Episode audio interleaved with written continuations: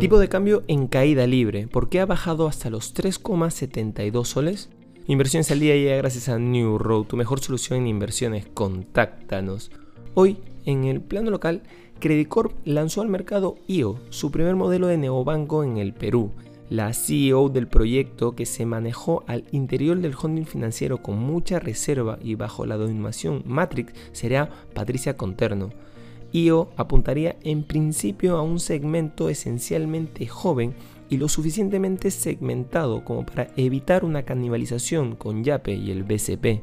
Con este lanzamiento, Credicorp también busca adelantarse al posible ingreso de entidades financieras digitales de rápido crecimiento en la región, como el neobanco brasilero Nubank y el argentino Ualá. Por su parte, el tipo de cambio sigue su caída libre y cotiza en los 3,72 soles.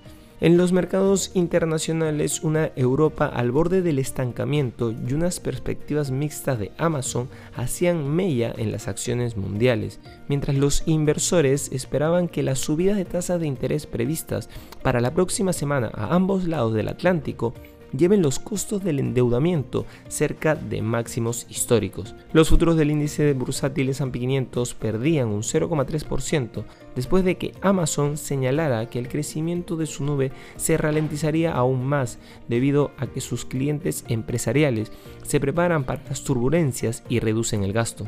Por otro lado, el gasto de los consumidores estadounidenses se mantuvo sin cambios en marzo y las presiones inflacionarias subyacentes siguieron siendo fuertes, lo que podría hacer que la Reserva Federal vuelva a subir las tasas de interés el mes que viene. El Departamento de Comercio informó hoy de que el gasto de los consumidores se mantuvo sin cambios el mes pasado, tras un aumento revisado a la baja del 0,1% en febrero el gasto de los consumidores, que representa más de dos tercios de la actividad económica estadounidense, habría crecido un 0,2% en febrero.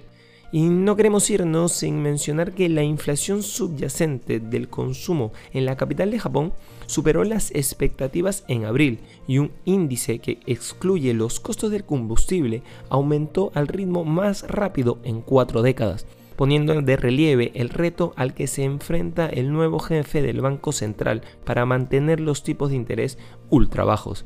Los datos se publican horas antes de la reunión de política monetaria del Banco de Japón, que concluye el viernes y en la que es probable que el Consejo de Gobierno elabore nuevas previsiones de inflación que podrían ofrecer pistas sobre la rapidez con la que el Banco Central podría retirar gradualmente su enorme estímulo.